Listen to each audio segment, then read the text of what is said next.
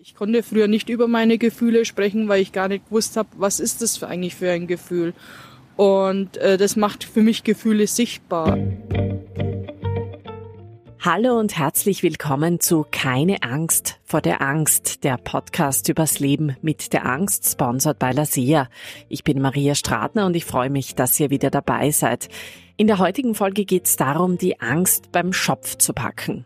Aber was tun gegen die Angst? Die gute Nachricht, es gibt viele Möglichkeiten, mit Ängsten umgehen zu lernen. Das heißt, wenn eine Behandlung nicht ausreichend ist, gibt es noch viele zusätzliche weitere Optionen. Über Therapien und Selbsthilfe spreche ich heute mit meinen Gästen. Anita Kaiser-Bezenker, sie ist Künstlerin und verarbeitet ihre Angsterkrankung in ihren Bildern und mit Apothekerin Magistra Caroline Sindeler. Den Anfang macht Anita Kaiser-Bezenker. Ich habe sie in einem Park getroffen und mit ihr über ihre Strategien im Umgang mit der Angst gesprochen. Hallo Anita, schön, dass du da bist. Hallo. Wie geht's dir heute? Oh, Erste oh, mir Frage. geht's heute wunderbar. Also Wien gefällt mir ganz gut und mir geht's heute super. Okay, schön. Anita, bitte erzähl uns kurz deine Geschichte. Du leidest an einer Angsterkrankung. Welche Symptome hast du da? Wenn ich Angstzustände kriege, also äh, rutsche ich auch in dissoziative Zustände rein, also dass ich dann gar nichts mehr mitkriege. Oder mir wird's dann schwindlig oder ich kriege dann Herzrasen und äh, schwitze dann am ganzen Körper. Das ist teilweise so schlimm gewesen, dass ich äh, immer Angst hatte, dass ich jetzt umfallen tue und dass ich das nicht überleben tue. Mhm. Und in welchen Situationen sind diese Zustände gekommen? Die Angsterkrankung ist bei mir Zusatzdiagnose. Ich habe die posttraumatische Belastungsstörung und Borderline und Trauma, viel Trauma erlebt. Und äh, wenn mich da was getriggert hat, also äh, wenn jemand laut war oder aggressiv war oder wenn da ein Sanitätsauto vorbeigefahren ist, äh, bin ich sofort in diese Situation reingekommen. Oder äh, wenn irgendwas, ich musste früher alles unter Kontrolle haben, also weil wenn ich nicht weiß, wie was der Ablauf ist, äh, dass ich nicht planen kann, äh, so unvorgesehene Sachen äh, waren für mich extrem schwierig äh, irgendwie äh, das dann zu machen und dann habe ich eher vermieden. Und wenn ich dann ungefähr weiß, also auch beim Arzt, äh, was kommt jetzt dran und äh, was ist jetzt, also was macht er jetzt mit mir oder äh, Ding, dann habe ich das immer etwas besser kontrollieren können. Welche Therapien hast du gemacht? Also wie hast du gelernt, damit umzugehen? Also ich habe Traumatherapie gemacht und in der Traumatherapie äh, war das halt auch mit so ein Baustein dabei, äh, wie kann ich mit meinen Ängsten umgehen und wie schaffe ich das dann, also das, was dann hochkommt, wenn ich getriggert bin, äh, das wieder in Tresor reinzupacken. Also habe ich dann so verschiedene Arten äh, von Bewältigungsstrategien gelernt. Und äh, ich habe auch in der Traumatherapie gelernt, früher war das Gefühl Angst da.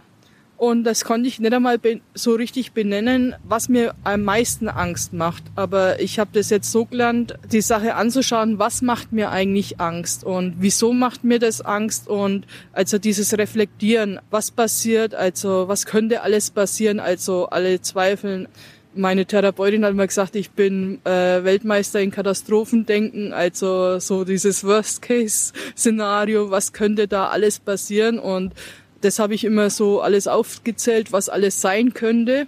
Ich habe mich halt dann auch der Angst gestellt und habe dann festgestellt, dass es dieses Worst-Case-Szenario oft nicht aufgetaucht hat, was alles für Pleiten, Pech und Bannen passieren könnte. Und äh, da könnte ich mich blamieren oder da äh, könnte ich Ding wenn ich dann drüber geredet habe, äh, war es meistens dann auch besser. Und äh, meine Therapeutin hat gesagt, es ist menschlich, äh, dass irgendwann einmal was Peinliches passiert, aber das ist kein Untergang und man stirbt nicht dabei. Ah, und wie oft ist das vorgekommen? Also wie, wie war das im Tagesablauf? Waren da ständig Sorgen? Wie häufig war das? Ja, also äh, das war schon extrem. Teilweise konnte ich auch nicht rausgehen. Ich konnte auch nicht einkaufen gehen. Sobald mich die Verkäuferin ein wenig böse angeschaut hat, bin ich wieder raus. Und ich habe mir auch nichts sagen trauen. Ich war ex auch extrem schüchtern. Das hat meinen Lebensablauf hat es schon bestimmt, ja. Also und durch die Therapie ist ist jetzt also so ziemlich gut geworden. Welche Therapie oder was genau hat dir da am meisten geholfen? Teilweise habe ich mich mit meinen eigenen Ängsten konfrontiert und äh, festgestellt, äh, woran es liegt. Also ich meine, meine Ängste waren ja nicht unbegründet und so durch die Traumas, was ich hatte, die Traumata und habe das auch diese Traumata integriert und dadurch lernte ich auch besser mit meinen Ängsten umzugehen. Du hast mir erzählt, du verarbeitest auch ganz viele deiner Ängste in deiner Kunst. Ja. Und du hast ein Kunstwerk, das heißt Turn Shit into Roses. Was fühlst du da, wenn du malst? Was fühle ich da? Also äh, für mich ist es, wenn ich was aufmalen kann, Gefühle sichtbar zu machen. Ja, also ich, es war ja oft so bei mir, dass sich die Gefühle so geballt waren, dass ich die gar nicht irgendwie äh, filtern konnte oder äh, nicht benennen konnte, was das eigentlich für ein Gefühl ist und in der Therapie haben wir halt dann auch immer so über die Bilder gesprochen und dann lernte ich auch diese Gefühle zu benennen, weil für mich, äh, ich konnte früher nicht über meine Gefühle sprechen, weil ich gar nicht gewusst habe, was ist das für eigentlich für ein Gefühl. Und äh, das macht für mich Gefühle sichtbar, also äh, woran es liegen könnte, warum was mit mir los ist und das heißt, was für andere Menschen die Sprache ist, das Sprechen ist für dich das Malen die Therapie? Ja, ich denke, äh, das kommt daher, dass ich erst mit neun Jahren das Sprechen gelernt habe, weil ich früher äh, durch die Traumas nicht sprechen durfte und nicht konnte. Und so richtig konnte ich erst mit neun Jahren das sprechen und äh, wie ich da ein Kind war, also sobald ich versucht habe damals mich mitzuteilen äh, meiner Herkunftsfamilie, hatte ich dann auch viele Sprachfehler und die haben mir dann gesagt, direkt gescheit oder gar nicht. Und ab und zu habe ich dann auch eine geschossen gekriegt. Äh, und deswegen äh, habe ich mir ja nie sowas sagen trauen, weil ich nicht richtig reden konnte, ja. Und das heißt, in der Kunst kannst du all das ausdrücken, was sonst quasi mit ja, der Kommunikation genau. ansonsten nicht auszusprechen wäre. Ja, genau. Also mittlerweile äh, äh, kann ich das beides, weil ich ja auch Schulprojekte mache und so. Ich konnte eher lesen, ich konnte eher schreiben und ich habe als Kind schon auch immer viel gemalt. Und äh, durch das, dass ich aus der Familie rausgenommen worden bin mit sechs Jahren vom Jugendamt, bin ich in Kinderheim aufgewachsen und dadurch habe ich dann auch das Sprechen gelernt. Und Malen war schon immer meine Lieblingsbeschäftigung. Und wenn du malst, wie malst du oder wie stellst du deine Angst dar? Entweder es sind Monster auf den Bildern zu sehen oder äh, die Farbe Rot, wobei Rot ist ja eigentlich meine Lieblingsfarbe, weil Rot bedeutet auch Energie und so, aber die Bilder sind dann auch dunkler, aber man sieht es auch, ja, ich mal oft auch symbolisch, also was es darstellen soll. Und arbeitest du dann das in der Therapie noch gemeinsam mit deiner Therapeutin auf oder reicht quasi das Malen für dich alleine jetzt mittlerweile schon, wo du schon so viel Therapie hinter dir hast, dass du das für dich so aufarbeiten kannst? Ja, also ich, ich habe jetzt halt nicht mehr so oft Therapie. Eigentlich bin ich ja schon austherapiert. Äh, ich bin bloß einmal im Monat bei meiner Therapeutin immer, äh, dass sie sieht, ob ich stabil bin und wie es mir geht. Äh, ich habe über 30 Jahre Therapie gemacht, weil viel Trauma aufzuarbeiten war und ja, so jetzt durch die Corona-Krise sind dann schon wieder ziemlich Ängste hochgekommen. Also das war nicht so ganz ohne. Also das hat schon angefangen, wie dann die Jugendlichen am Anfang der Corona-Krise einen erschreckt haben und haben äh, vor dich hingespuckt und Corona äh, geschrien haben und so. Also und durch das, dass ich Hochrisikogruppe bin, weil ich ja auch eine Herz-Lungen-Erkrankung habe, äh, war das spaßfrei, ja. Aber jetzt so im Laufe der Zeit mit der Corona-Krise hat man sich mittlerweile an das neue Normal gewöhnt. Und damit habe ich dann auch gelernt, umzugehen, ja. Also, und ich bin jetzt auch mittlerweile doppelt geimpft und so. Meine Familie ist geimpft und das ist, äh, fühlt sich auf jeden Fall besser an, auch wenn das nicht die äh, Garantie ist, dass man sich nicht infizieren könnte, ja. Du hast über das Malen gesprochen, über Gespräche. Was hilft dir sonst noch zur Ruhe zu kommen? Du hast mir auch viele Dinge erzählt. Du bist ja nicht nur aktiv als Malerin, sondern auch mit der Musik, hast du mir erzählt. Ja, also Musik, äh, ich liebe Musik und ich liebe auch Film. Ja, mein Lieblingsschauspieler ist Shah Rukh Khan. ja, ich äh, bin ja halbe Sindhi und so und habe indische Wurzeln und irgendwie mag ich eben die Bollywood-Filme auch, äh, weil die lustig sind. Und was hilft mir sonst noch? Ja, also Musik. Äh, ich habe bei der Nena schon in 99 Lichterchor gesungen und so und ja, da, die hat mir auch ein wenig geholfen mit meinen Angstzustände, weil ich konnte ja nicht unter Leute gehen und ja, die Liebe zu ihr, äh, da traute ich mich dann auch irgendwann auch auf ein Konzert und dann habe ich auch ganz nette Freunde kennengelernt. Ja, und auch Vertrauen gelernt. Ja, Vertrauen ist es auch ganz wichtig, äh, wenn man Angststörungen hat. Also da fehlt es meistens auch an Vertrauen. Aber im Moment wirkt es so, als würdest du mitten im Leben stehen und zwar richtig. Ja, äh, mitten im Leben und ich bin auch froh, dass ich so lange Therapie gemacht habe und Traumatherapie und ich habe mich meinen Ängsten gestellt. Ich meine, es gibt jeden Tag noch so Situationen, also auch jetzt vor, vor Wien und so, wie mache ich das mit meinen Bildern und hoffentlich schaffe ich das, mir die Bilder zu transportieren und also ich habe schon noch meine Ängste, aber ich habe mich da wieder meiner Angst gestellt und habe mir gedacht, ja, also irgendwie wird es schon hier, aber dass das alles klappt und so. Und bis jetzt bin ich ja noch gar nicht enttäuscht worden und ich habe auch Gott vertrauen, dass das alles hinhaut. Ja. Ich freue mich auf jeden Fall, dass du gekommen bist. Ich sage danke für das ja. Gespräch. Dankeschön, ja. Mein zweiter Gast ist Apothekerin Caroline Sindeler. Herzlichen Dank, dass Sie sich die Zeit genommen haben. Ich freue mich, dass Sie da sind. Ebenso, danke. In dieser Folge geht es um die verschiedenen Therapiemöglichkeiten. Es geht um Hilfe bei Angsterkrankungen. Und Angst ist ja immer auch ein Thema, über das wir äh, schwer reden, sage ich mal. Es wird nicht viel und es wird nicht gern geredet. Oft hat man das Gefühl, wir reden lieber über eine Wurzelbehandlung als über unsere eigene Angst. Welchen Eindruck haben Sie, da wird es langsam besser? Holen sich Betroffene schneller Hilfe? Ja, leider ist es wirklich so, dass äh, seit jeher eigentlich jede Form der psychischen Erkrankung so ein bisschen ein Tabuthema ist, über das, wie Sie schon gesagt haben, keiner so wirklich gerne spricht. Ich habe allerdings das Gefühl, dass in letzter Zeit die Akzeptanz einfach für diese, nennen wir es jetzt mal unter Anführungszeichen, Schwäche, so wie es in der Gesellschaft gesehen wird, steigt. Schlicht und einfach auch, weil viele Schauspielerinnen oder Popstars in letzter Zeit tatsächlich auch in der Öffentlichkeit gesagt haben, dass sie unter Depressionen leiden, dass sie Ängste haben, dass sie unter Burnout leiden. Und ich denke, das hilft sehr auch dem ganz normalen Menschen wie Sie und ich, einfach sich einzugestehen, da gibt es ein Problem und da sollte ich mir Hilfe holen. Mhm. Wie wichtig ist es, ist es jetzt, dass wir uns früh genug äh, Hilfe holen? Je früher, desto besser, weil Angsterkrankungen generell unbehandelt in eine Art von, von Teufelskreis äh, in einer Art von Teufelskreis enden. Das heißt, die Ängste verselbstständigen sich. Man hat dann im Endeffekt Angst vor der Angst. Und damit passiert das sehr häufig, dass Betroffene sich immer weiter zurückziehen in sich selbst und auch in ihr Zuhause mehr oder weniger. Das heißt, die sozialen Kontakte werden eingeschränkt. Auch die Kontakte zur Familie sehr oft, werden sehr oft heruntergefahren. Es hat natürlich dann auch Auswirkungen auf das Berufsleben. Man sucht sich dann oft Hilfe in der sogenannten Selbsttherapie, das heißt manchmal in Form von Alkohol oder auch verschiedenen Medikamenten oder Drogen. Und das ist natürlich eine Spirale, die es auf jeden Fall zu vermeiden gilt. Ja. Können Sie beim Besuch eines Kunden in der Apotheke schon Symptome eingrenzen, die auf eine Angsterkrankung hinweisen? Kunden, die in die Apotheke kommen mit Angsterkrankungen, die kommen ja meistens nicht und sagen, ich habe Ängste vor dem oder dem. So einfach ist es ja nicht. Meistens ist es so, dass sie kommen und ganz banale unter Anführungszeichen Dinge wollen. Das sind so Sätze wie, ich hätte gern was zum Schlafen oder ich habe Kopfschmerzen, beziehungsweise so Sachen wie, ich brauche irgendwas zur Beruhigung. Und dann erst durch das nähere Gespräch kommt man dann drauf, also wo der Hund begraben liegt, mehr oder weniger, und dass da doch etwas ganz anderes zugrunde liegt.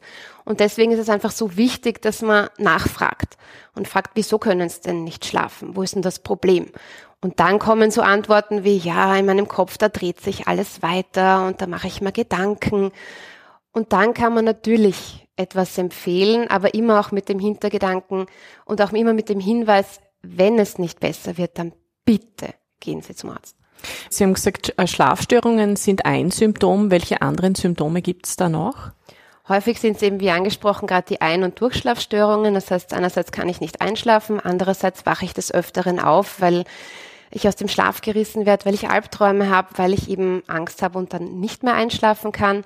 Sehr oft ist es auch tagsüber Unruhe, wenn man sich in Räumen befindet, zum Beispiel, das ist eine bestimmte Situation und ich merke, ich werde nervös, Herzrasen, Herzklopfen, die Hände fangen an zu schwitzen, ich will nur raus, ich will nur weg. Dann natürlich auch äh, wirkt sich das aus auf Kopfschmerzen zum Beispiel sind ein klassisches, ein klassisches Symptom. Verspannungen im Nacken-Schulterbereich, weil sich einfach alles zusammenzieht und verkrampft. Also man sieht, es ist schon sehr vielfältig und leider nicht immer eindeutig. Mhm. Wie, wie kann, man das dann im konkreten Fall überhaupt eingrenzen, dass man sagt, okay, das ist jetzt wirklich gehört zu einer Angsterkrankung oder das ist einfach, weil ich verspannt bin, weil ich körperliche Symptome einfach habe?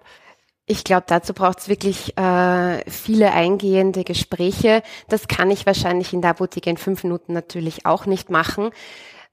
Allerdings ist es doch häufig so, dass ich meine Kunden kenne und die regelmäßig wiederkommen.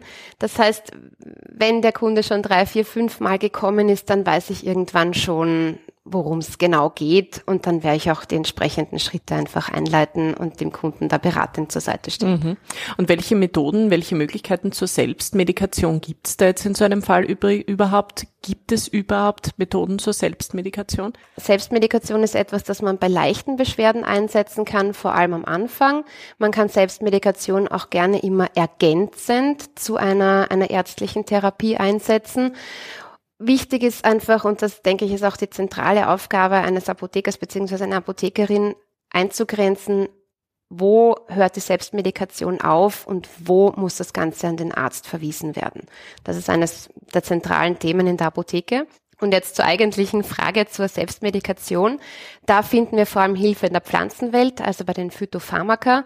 Die werden ja auch schon seit Jahrhunderten eingesetzt für Unruhe, Schlafstörungen, Angststörungen zum Beispiel. Die bekannteste Pflanze ist sicherlich der Lavendel. Nicht nur, weil sie hübsch ausschaut und angenehm riecht, sondern weil einfach die Summe der Inhaltsstoffe wirklich sehr gute Wirkungen besonders äh, auf die Psyche haben, hier vor allem im, im Bereich der Angststörungen und auch der Beruhigung. Kann man auch verwenden, zum Beispiel als, als Bad, man kann das als Raumduft verwenden, als, als Kopfpolsterspray zum Einschlafen und auch als Kapsel zum Einnehmen, zum Beispiel jetzt eben speziell bei, bei Angststörungen. Dann gibt's natürlich auch eine ganze Menge anderer Pflanzen in dem Bereich. Wird man sich an den Baldrian denken mit seinem recht eigenen Geruch. Ich nenne es jetzt einmal freundlich so. Viele sagen, es riecht nach alten Socken, wirkt aber trotzdem sehr, sehr gut, vor allem auch zum Einschlafen. Hopfen, Melisse, Passionsblume, also da ist die Fülle wirklich äh, sehr, sehr groß. Auch neuere Arzneipflanzen, wie zum Beispiel der Safran, werden sehr gerne eingesetzt bei, bei Angststörungen. Und dann, um, um ein bisschen aus der, aus der Pflanzenwelt auch wieder hinauszugehen, gibt es auch in der sogenannten orthomolekularen Pharmazie, das sind also alle, das, da fasst man zusammen alle Vitamine, vitaminähnlichen Substanzen, Aminosäuren und so weiter. Da gibt es die B-Vitamine, die ja generell für, für das Nervensystem allgemein verwendet werden, die unterstützen hier natürlich. Oder auch eine Aminosäure, das ist ein, ein körpereigener Eiweißbaustein, wie das Tryptophan, das den Serotoninspiegel im Gehirn anhebt. Das heißt, es macht uns widerstandsfähiger und, und aktiver. Jetzt haben Sie verschiedene Dinge aufgezählt, wo wir uns eben Hilfe holen können, Hilfe aus der Natur zum Beispiel. Aber wo stößt man dann an seine Grenzen? Also wo sagen Sie dann, jetzt ist wirklich ein Arztbesuch notwendig?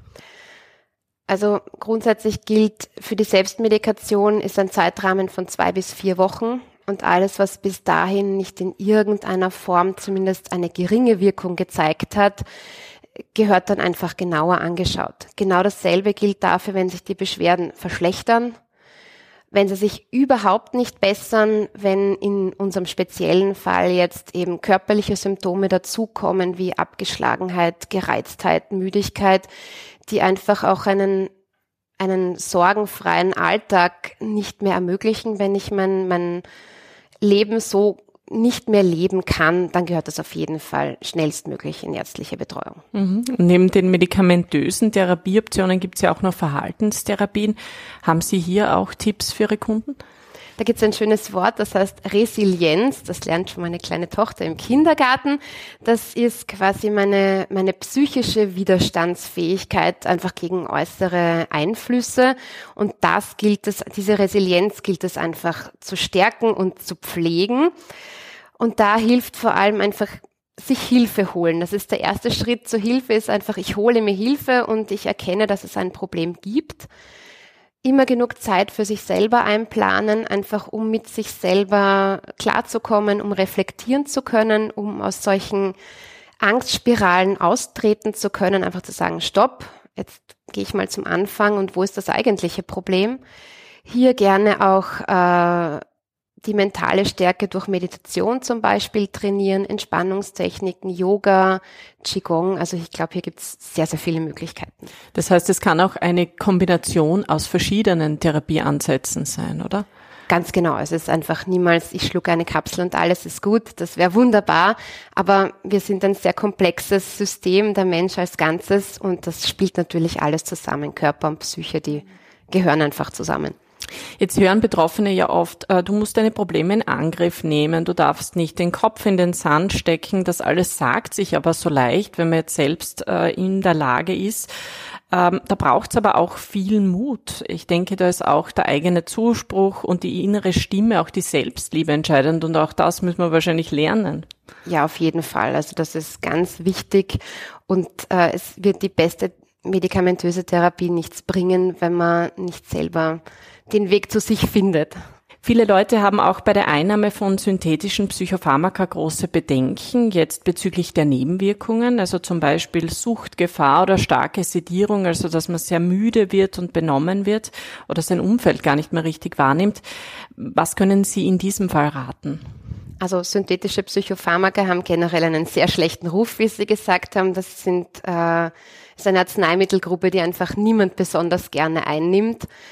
Wichtig ist da, dem Kunden beim allerersten Mal einfach gleich mitzugeben, dass es sein kann, dass dieses spezielle Präparat vielleicht erst in vier Wochen seine eigentliche Wirkung entfalten wird und dass es aber sein kann, dass die Nebenwirkungen schon viel früher auftreten. Dass das aber kein dauerhafter Zustand ist, das bessert sich im Laufe der Therapie und man muss hier leider wirklich ein bisschen durchhalten. Wichtig ist auch, dass man den Kunden dann nicht aus dem Auge verliert, dass man ihn nicht einfach quasi entlässt und sich nicht mehr drum kümmert, sondern wenn ich diese Kunden regelmäßig wiedersehe, dann frage ich auch nach. Und wenn ich höre, dass da ein paar Dinge sind, wie dass sich der Kunde zum Beispiel kaum noch zurechtfindet, orientierungslos ist, kaum noch aus dem Bett kommt, weil er so müde ist, dann sind das schon Dinge, die angesprochen gehören und die dann auch mit dem behandelnden Arzt abzuklären sind. Das heißt, da hat man auch als Apothekerin eine wichtige Rolle, quasi als Schnittstelle zwischen dem Patienten und dem Arzt, kann man sagen, oder? Wenn man da, wenn einem da was auffällt und man kann rückmelden. Ja, genau. Das ist eigentlich auch einer der, der wichtigsten Aufgaben des Apothekers, dass er hier eben die Schnittstelle zwischen dem Kunden, also dem Patienten dann in dem Fall, und dem Arzt darstellt. Mhm. Weil es ist leider auch oft so, dass der Patient beim Arzt wesentlich weniger erzählt als in der Apotheke, weil die Angst vor dem Arzt und den Konsequenzen unter Anführungszeichen immer größer ist als die Angst vor dem Apotheker. Okay. Können Sie uns jetzt noch aus der Apotheke ein Fallbeispiel zur Therapie von Angsterkrankungen erzählen? Fallbeispiele gibt es wahrscheinlich viele und tagtäglich und ich muss leider gestehen, dass Corona das nicht gerade besser gemacht hat. Im Gegenteil, ich habe das Gefühl, dass im letzten Jahr Unruhe, Nervosität und Angstzustände eigentlich zugenommen haben, einfach aus dieser generellen Situation der Unsicherheit heraus. Wichtig ist für mich immer, wie wir auch schon gesagt haben, man muss einfach den ganzen Menschen sehen, nicht jedes Präparat ist für jeden gleich gut geeignet.